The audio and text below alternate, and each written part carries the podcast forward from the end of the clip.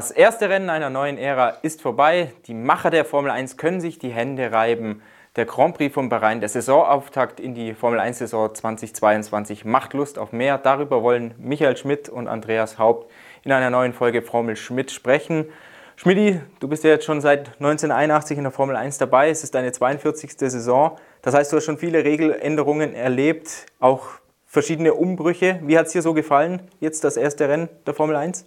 Ja, ich würde sagen, das hat die Erwartungen irgendwo erfüllt, fast sogar ein bisschen übererfüllt. Äh, man hat nach dem Rennen äh, Dominik Kali gesehen, auch äh, Nicolas Tombassis, den Technikchef der FIA, die haben alle gestrahlt, weil so ein bisschen ihre Ziele wirklich sichtbar auch erfüllt wurden. Man, es wurde viel überholt. Jetzt kann man sagen, bei Rhein gibt es immer viele Überholmanöver. Ich glaube, letztes Jahr waren es so 57, 58, jetzt hat man 67. Also es ist sicher nicht weniger geworden. Wir haben dieses sensationelle Duell gehabt zwischen äh, Leclerc und Verstappen dreimal, also in drei aufeinanderfolgenden Runden überholt, wieder überholt. Das ist ja genau das, was sie wollten. Also, dass nicht ein Überholmanöver dann für ewig abgeschlossen ist, wenn der eine mal vorbei ist, der andere kann wieder kontern. Also, das war, hat sicher gepasst. Wir haben einen neuen Sieger, Ferrari. Das war natürlich unheimlich wichtig, Signalwirkung nach außen, da hat sich was getan. Und wir haben im Mittelfeld zwei, Leute, zwei Teams, die wir letztes Jahr dort nicht gesehen haben, Sauber und Haas. Bevor wir zu Ferrari kommen, zum großen Sieger des Rennwochenendes, nochmal kurz auf das Thema Überholen, auf das Thema Hinterherfahren. Was sagen so die Fahrer? Kann man wirklich einfacher jetzt einem anderen Auto folgen? Sind die Turbulenzen weniger geworden? Spielen die Reifen mit? Äh, ich glaube ja, also auf jeden Fall, was die Aerodynamik betrifft, äh, ist es einfacher geworden. Vielleicht nicht ganz so einfach, wie sich mancher das erwünscht hat, aber das Überholen soll ja auch nicht zu einfach werden. Aber durch die Bank haben die Fahrer gesagt, es ist einfacher hinterherzufahren. Die Reifen, glaube ich, haben nicht ganz das erfüllt, was man sich erhofft hat. Sie werden immer noch heiß, wenn man rumrutscht, aber komischerweise kann man trotzdem dranbleiben. Also äh, Hamilton früher, obwohl er im langsamen Auto gesessen ist, die ersten zehn Runden da mit Perez und mit Sainz mit und er ist viel gerutscht und auch die Mercedes-Leute haben sich gewundert, dass er da dranbleiben konnte, weil sie haben gedacht, das Rutschen wird dann die Reifen so überhitzen, dass er dann irgendwann mal abreißen lassen muss. Neues Jahr, neue Regeln, neues Kräfteverhältnis. Ferrari vor Red Bull, Mercedes nur die Nummer drei. Ich glaube, man kann sagen, Ferrari hat mit seinem Ansatz der Entwicklung eigentlich am Auto jetzt zwischen ersten Test und Bahrain-Rennen nicht mehr so viel rumzuschrauben, alles richtig gemacht. Ja, auf jeden Fall. Ich meine, Ferrari ist seit dem ersten Testtag eigentlich mit dem Auto gefahren, das wir jetzt auch in Bahrain gesehen haben. Natürlich gab es da Kleinigkeiten am Unterboden. Sie haben sehr zielgerichtet äh, am Unterboden auch gearbeitet, um dieses Bouncing, also dieses, dieses Schaukeln äh, ähm, zu zu lindern. Ganz weg wird man es nie kriegen. Also sie haben sich auf die Bereiche konzentriert, wo sie eine gewisse Schwäche gesehen haben, haben aber das Grundkonzept so gelassen. Und ich würde mal sagen, Stand bei Rhein kennt keiner sein Auto so gut wie Ferrari. Sie sind die meisten Testkilometer dann gefahren und wie gesagt, sie haben wenig rumgeschraubt, während ja Red Bull und Mercedes sehr, sehr spät mit großen Upgrades gekommen sind. Man kann eigentlich sagen, Mercedes und Red Bull haben nochmal neu begonnen. Der eine am vierten Testtag, der andere am letzten Testtag. Das ist mit Sicherheit ein Handicap gegen einen Ferrari, der von Haus aus schon ein sehr gutes Auto ist und dann auch noch optimal eingestellt war. Du sagst jetzt, der Ferrari ist ein sehr gutes Auto von Haus aus. Was macht dieses Auto so speziell? Ich glaube, er hat keine Schwächen. Er ist schnell auf der Gerade. Äh, er ist schnell in den Kurven, langsam wie, wie, wie, äh, wie schnelle Kurven. Er ist zuverlässig, er ist gutmütig. Die, man sieht es an den Lenkbewegungen. Die Fahrer äh, äh, haben Vertrauen in dieses Auto. Er ist auch verständlich für die Ingenieure. Die finden relativ schnell ein gutes Setup. Es ist egal, ob es heiß ist oder, oder kühler ist, in den Abend, wie in den Abendstunden in Bahrain. Äh, es ist egal, welche Reifen drauf sind. Er ist immer bei der Musik. Und der Motor ist natürlich auch eine ja, eine richtige Wucht, kann man glaube ich sagen, im Vergleich jetzt auch nochmal zum Vorjahr ein großer, großer Schritt. Würdest du sagen, Ferrari ist schon titelreif oder ist es zu früh nach einem Rennen zu beurteilen? Ja, titelreif ist sicher zu früh äh, zu beurteilen, aber er wird jetzt auch in den nächsten Rennen äh, um die Siege mitfahren. Äh, jetzt kommt eine ganz andere Rennstrecke, eine sehr, sehr schnelle Rennstrecke mit, mit Jeddah. Kann natürlich sein, dass es einen anderen Sieger gibt. Äh, Red Bull war ja extrem schnell auf den Geraden, weniger jetzt wegen des Motors, sondern weil es halt ein Auto mit, mit relativ wenig Luftwiderstand ist. Typisch Newey kann man da, kann man da sagen. Also könnte schon sein, dass mal auch ein anderer vorne steht. Aber ich würde sagen, Ferrari ist die nächsten fünf, sechs Rennen sicher mit dabei. Ähm, jetzt dauert es erstmal, bis Mercedes und, und Red Bull ihre, ihre Probleme aussortiert haben. In der Zwischenzeit kann sich Ferrari schon Gedanken machen, wie schaut der nächste Schritt aus. Sie könnten dann, wenn die anderen vielleicht aufgeschlossen haben oder sogar ein bisschen vorbeigegangen sind, wieder den nächsten Schritt machen. Also ich würde sagen, taktisch sind sie auch in einer sehr, sehr guten äh, Position für diese Weltmeisterschaft. Charles Leclerc hatte im letzten Jahr so ein paar Probleme mit Carlos Sainz. Er hat den einen oder anderen Fehler, den einen oder anderen Crash eingebaut. Dieses Mal ist er wirklich meisterlich gefahren, hat die Pole Position geholt, er hatte, glaube ich, 55 Führungsrunden, Rennsieg, schnellste Runde. Wie beurteilst du seine Leistung? Ja, absolut top. Ich glaube, einmal im Training hat er sich verabschiedet in Kurve 11 oder was. Da hat er mal einen Dreher gehabt, aber das war es dann auch. Im Rennen ist er sensationell gefahren. Er hat auch im Zweikampf mit Verstappen die nötige Härte gezeigt, hat sich nicht nervös lassen, äh, machen lassen. Er, er, er hat ihn ausgekontert und zwar mit, mit Ansage. Er hat ja eher immer etwas früher gebremst, weil er wusste, es ist besser hinter Verstappen auf Kurve 4 zu fahren als vor ihm in dem Moment, wo es noch relativ eng war zwischen den beiden Autos. Also und er, er im Rennen, er hat die Reifen geschont, äh, er ist wirklich mit Überblick gefahren. Das war eine weltmeisterliche Leistung, muss man sagen. Und Sainz hat ihn selber gewundert. Sainz hat gesagt, er war eigentlich nur zweimal so richtig in Form. Das war im Q2 und Q3 wo er dann bis auf ein Zehntel an den Leclerc rangefahren ist. Aber ansonsten hat er teilweise über eine halbe Sekunde verloren und das, glaube ich, hat ihn schon ganz schön gewurmt. Und äh, der ist jetzt sicher dabei, die Daten zu studieren, was da eigentlich los ist. Du hattest Charles Leclerc erwähnt, wie er das gemacht hat, in Kurve 1 eher früher gebremst, um sich dann DRS für die folgende Gerade zu sichern, Verstappen auszukontern.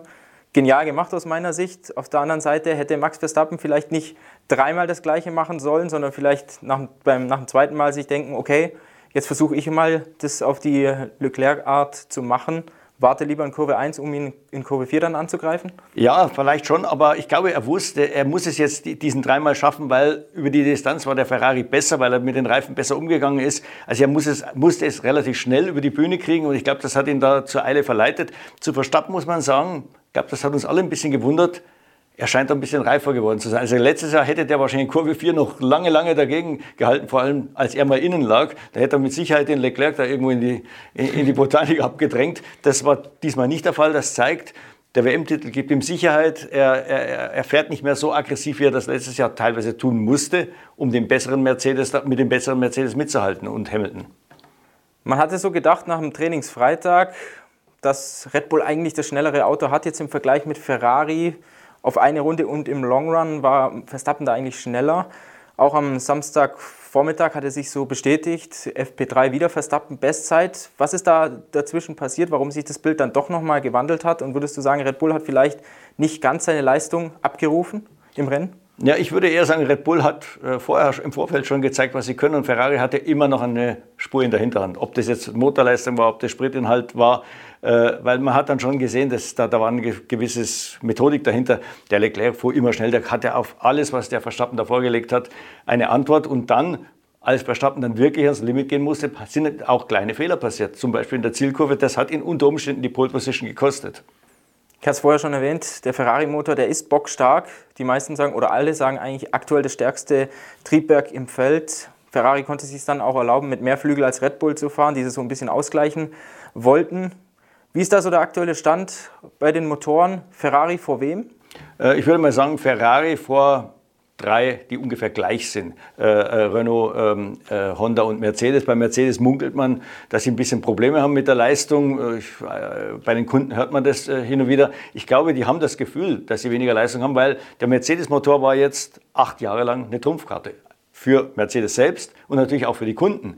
Und jetzt plötzlich ist dieser Trumpf weg, ja, also dieses Mehr an Motorleistung. Jetzt ist man plötzlich auf einer Ebene mit den anderen. Der Ferrari hat sogar einen besseren Motor ähm, und äh, da kommt natürlich bei denen das Gefühl, ja, wir haben irgendwie Motorleistung verloren, wir hinken den anderen hinterher. Das ist das eine. Man darf sich aber nicht nur, glaube ich, auf den Motor konzentrieren. Ähm, wir haben ja dieses Jahr diesen neuen Sprit, also E10-Sprit. Ich glaube, die äh, Benzinentwicklung spielt da auch eine ganz, ganz große Rolle. Man darf jetzt die, die, Lorbeeren vielleicht nicht nur Ferrari geben, vielleicht hat Shell auch den besseren Sprit gemacht als Petronas oder, oder Mobil. Ähm, da ist ja noch ein bisschen Spielraum, glaube ich. Also, wie gesagt, das Paket Ferrari und das Benzin, was sie haben, ist im Moment überlegen.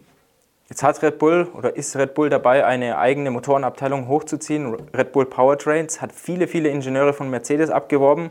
Kann das auch eine Ursache dafür sein, dass Mercedes eventuell ein bisschen schwächelt? Das ist sicher eine Ursache. Da sind 50 Leute weg oder, oder sie sind jetzt noch in der Übergangsphase. Ich weiß nicht, wie lange die Verträge dabei allen laufen. Das hat Unruhe reingebracht. Da sind auch fähige Leute dabei, logischerweise. Das wird Mercedes merken, so wie Red Bull vielleicht auch langfristig äh, äh, merken wir, dass da einige Aerodynamiker zu anderen Teams abgewandert sind. Bei Mercedes ja auch. Wir haben von äh, Helmut Marko gehört, dass die einen der Top-Aerodynamiker von, äh, äh, von Mercedes jetzt haben, weil sie haben ja viele Leute an Aston Martin verloren. Ja, Mercedes selbst spielt ja ein bisschen runter, sagt ein Junior-Aerodynamiker, ja, da weiß man eigentlich schon, da ist ein bisschen mehr dran, oder? Absolut, ja, ja. Also mein, wie gesagt, das ist, ein, das ist jetzt ein Riesenproblem, für, gerade für die beiden Teams Red Bull und England, die ja, äh, und Mercedes, die ja in England ansässig sind. Ähm, die sind mit dem Budget Cap am Limit. Dann ist natürlich die zweite Reihe der Ingenieure, die verdienen vielleicht so, sagen wir mal, 100.000 Pfund oder was im Jahr.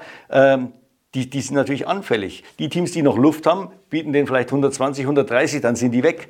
Ferrari ist ein bisschen isolierter unten in Italien. Ein Italiener kriegt man schlecht drauf äh, nach England. Also die haben da einen gewissen Vorteil. Was aber eigentlich ja nach einem elften oder sogar zwölften Team schreien würde, oder? Absolut. Und ich glaube, das ist auch mit einer der Gründe, warum die großen Teams eher skeptisch gegenüber einem Andretti sind so ein Andretti würde wahrscheinlich schnell 200, 300 Leute finden, eben die ganzen Frustrierten, die bei den großen Teams entweder sagen wir, von der Position nicht weiterkommen können oder die sich ein bisschen mehr Gehalt erhoffen, aber eben auch da anstehen, weil, weil den Teams in die Hände gebunden. Nochmal auf das Duell Red Bull gegen Ferrari zurückzukommen. Die Red Bull-Ingenieure sagen, ja, es hat so im Renntrim drei Zehntel auf die Runde gefehlt. Dazu hatte Ferrari einen geringeren Reifenabbau. Verstappen hatte das eine oder andere Problem, überhitzende Bremsen. Er hat gesagt, die Balance war nicht so wie am Freitag. Dann hat er die, die Nummer gehabt mit der Lenkung. Was mhm. war da eigentlich los? Äh, ich glaube, beim letzten Boxenstopp äh, mit dem Wagenheber ist eine Lenkstange verbogen worden, also eine Spurstange. Und äh, er hatte dann halt, ja, er hat das Gefühl gehabt, das hätte gar keine Servolenkung. Das Schlimmste kam aber erst zum Schluss. Beide Honda-Motoren im Red Bull.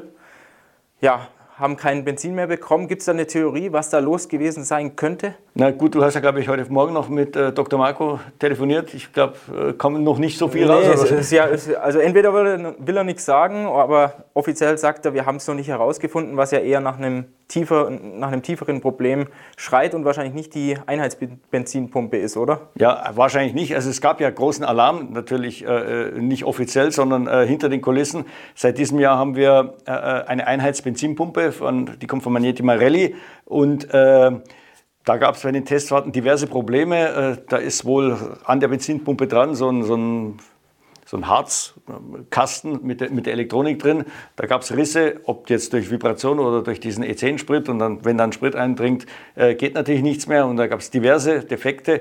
Dann sind einige Teams nervös geworden. Äh, bei Sauber hat man mir erzählt, sie wechseln jeden Tag aus Sicherheit die Benzinpumpen. Ähm, am Freitag haben, ähm, Entschuldigung, am Samstag haben verschiedene Teams bei der FIA den Antrag gestellt, die Benzinpumpen nochmal überprüfen zu dürfen. Das ist eine ziemlich zeitaufwendige Arbeit. Man muss in den Tank rein. Ähm, dann hätte wahrscheinlich die Zeit bis zum Park Fermé nicht gereicht.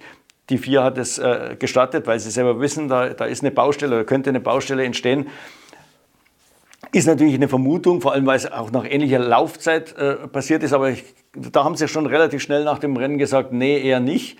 Äh, dann ist die Frage, äh, ja, irgendwas anderes äh, an der Benzinversorgung. Ist denn vielleicht sogar der Sprit ausgegangen? Das kann man sich eigentlich fast nicht vorstellen. Auf der anderen Seite, Red Bull ist keine einzige Renndistanz, keine einzige Rennsimulation gefahren während der Testfahrten. Ähm, das kann vielleicht dazu geführt haben, dass man den, die Spritberechnung eben äh, nicht richtig gemacht hat. Und wenn man da dauernd einem, einem, einem, einem, Fehler aufsitzt, das hat man letztes Jahr bei Vettel gesehen in, in, in Budapest, kann da schon ganz schön was zusammenkommen. Also äh, das, das werden wir sicher bis, bis Jeddah wissen, was, was da Sache ist. Sie müssen ja rausrücken mit dem, was, was da jetzt los war. Es war einfach zu dramatisch, auch die Folgen. Man Verstappen hat den zweiten Platz verloren, äh, äh, Perez äh, unter Umständen Podium.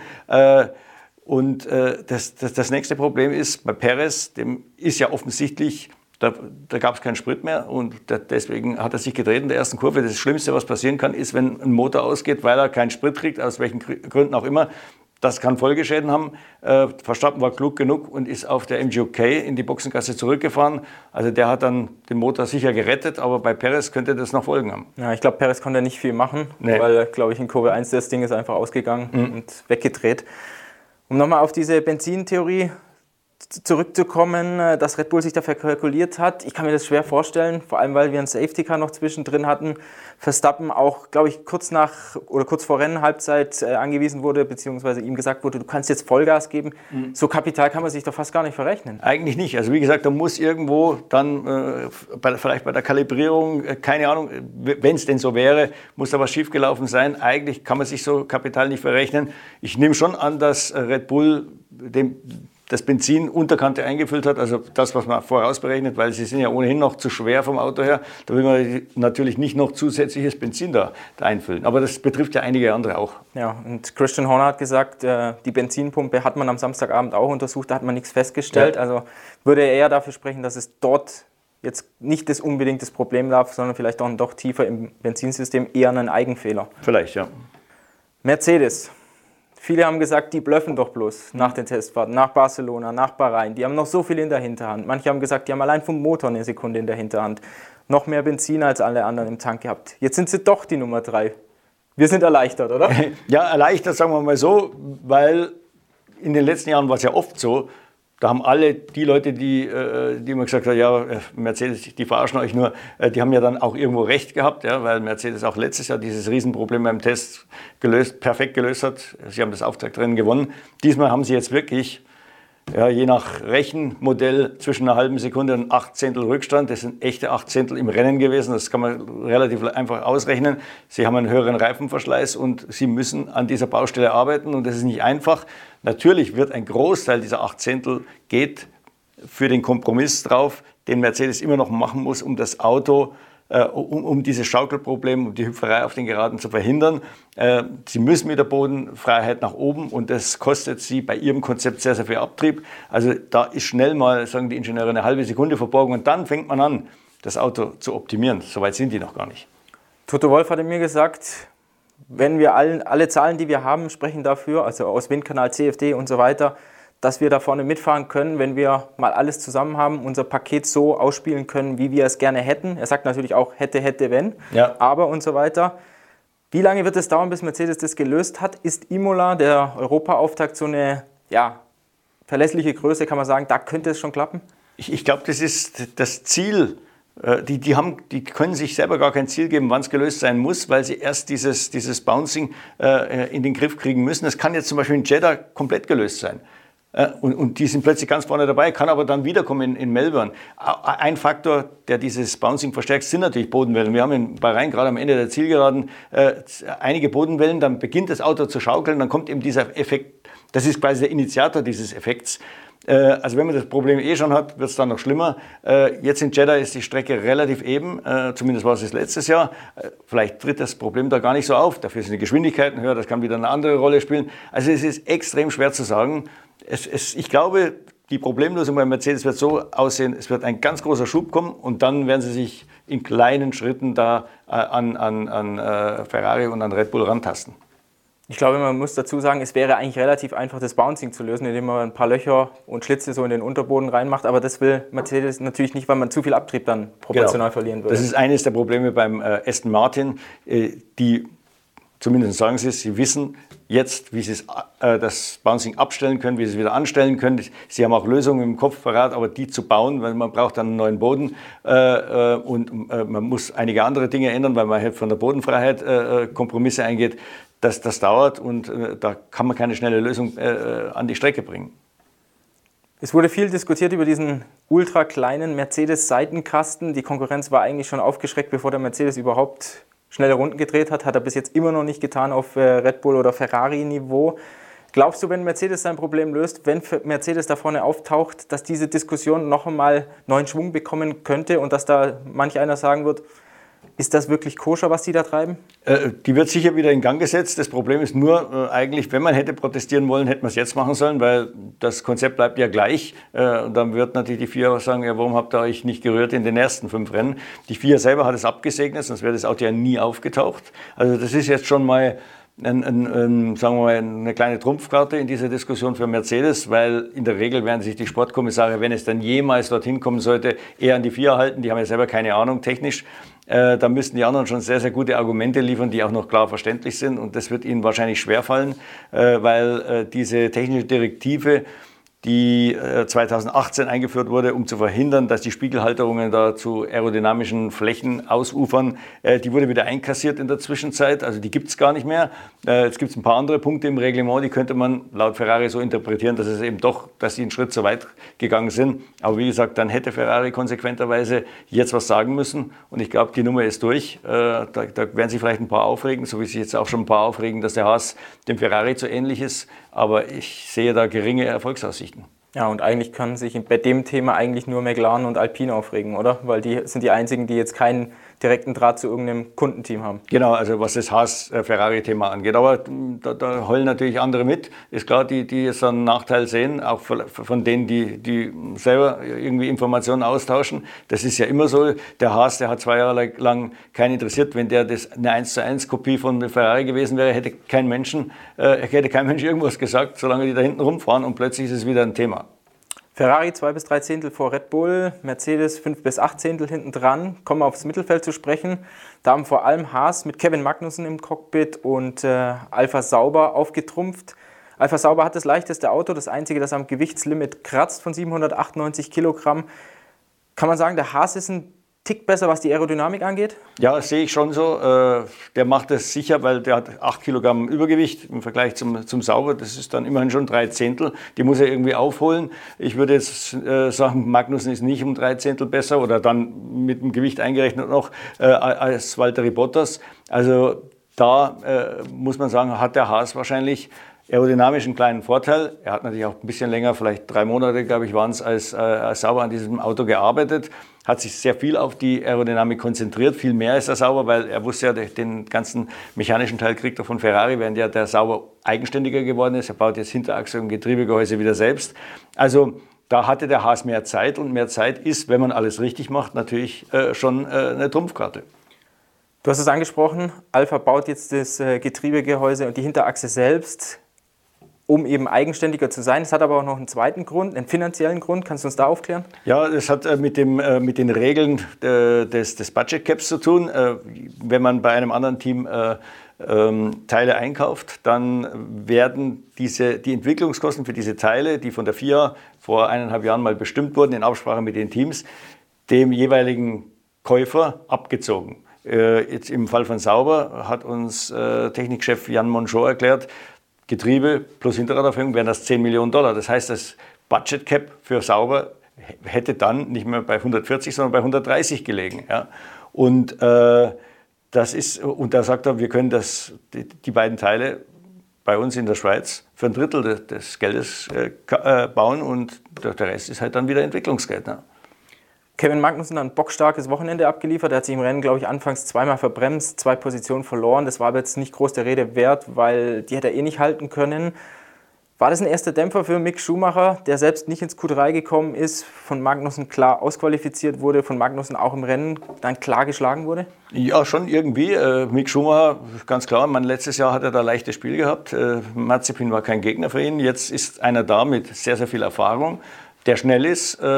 Der, wenn er sich dann auch mal wieder eingegroovt hat in die Formel 1, er war jetzt auch lange weg, äh, äh, auch wenig Fehler machen wird. Also da hat er dran zu beißen, aber es ist gut für Mick Schumacher, weil jetzt äh, hat er einen Maßstab. Also jetzt weiß er, da muss er hin. Äh, das wusste er letztes Jahr nicht, wo der hin muss. Ist, muss er drei Zehntel schneller sein als der Mazepin, muss er eine Sekunde schneller sein, was ist gut, was ist schlecht. Jetzt weiß er, den, äh, den Magnussen muss er, muss er zumindest mal egalisieren, um in diesem Geschäft auch eine äh, äh, Berechtigung zu haben.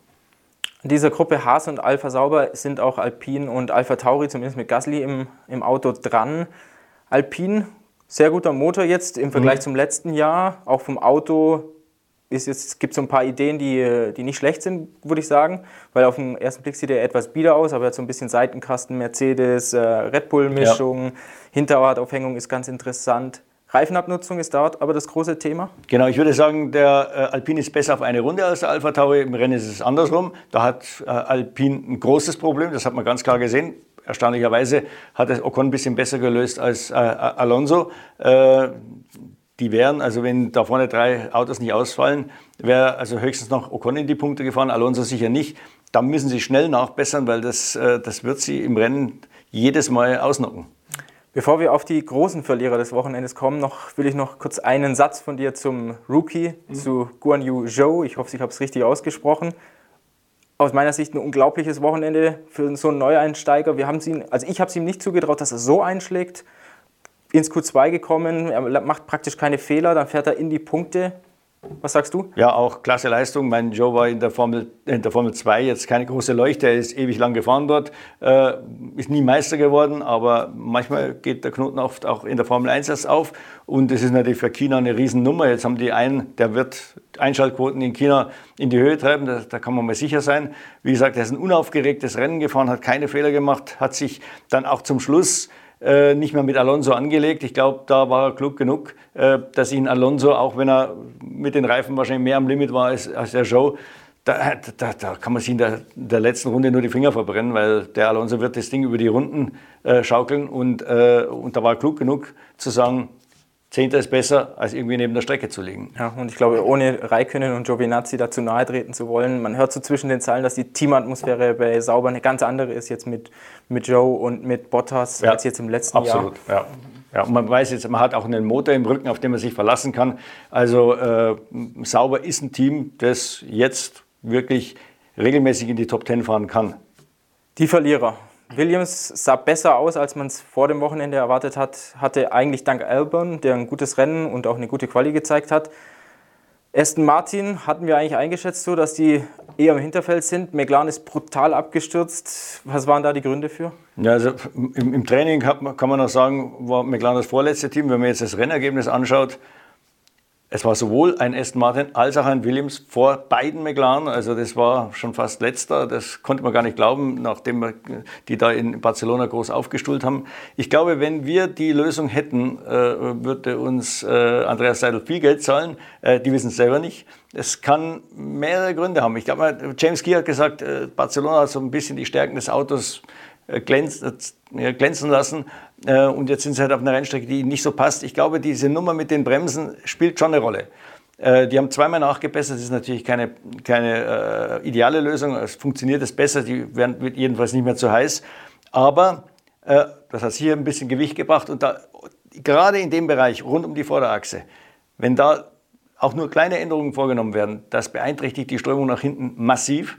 Und da kann natürlich dann schon ein großer Unterschied passieren. Das ist auch ganz komisch mit dieser Kühlung. Im Rennen mhm. mussten die Geschwindigkeit rausnehmen, weil plötzlich der Motor zu heiß wurde. Ich meine, die sind ja auch irgendwann einmal im Training oder bei den Testfahrten hinter anderen Autos hergefahren, haben das nicht gemerkt. Also offensichtlich ist da die Strömung, hat sich da irgendwie verändert jetzt seit, seit den Barcelona-Testfahrten. Und, ähm, und jetzt wird auch noch der Motor zu heiß, obwohl sie da relativ langsam rumgeguckt sind. Also wie gesagt, ich glaube, das ist eine ist eine, eine, große Baustelle dabei McLaren und die werden, äh, die werden sich echt den Kopf kratzen. Also. Ja, vor allem, wenn wir das Kühlthema jetzt beleuchten und, und mit dem Mercedes vergleichen. Das ist ja die Referenz. Der, hat, der Mercedes hat einen noch deutlich kleineren Seitenkasten. Genau. Der Mercedes baut eigentlich äh, bei der Motorabdeckung deutlich schlanker. Mhm. Man sagt ja teilweise mit äh, Weltraumtechnik, was Mercedes da macht. Was hört man da so? Ja, also Mercedes hat da einen, einen, Vertrag mit einer englischen Firma, die die im, im Weltraumbusiness äh, tätig ist. Äh, der, der, Witz war, die kam vor vier, fünf Jahren, ging, kam die auf Force India zu, da kannte die keiner.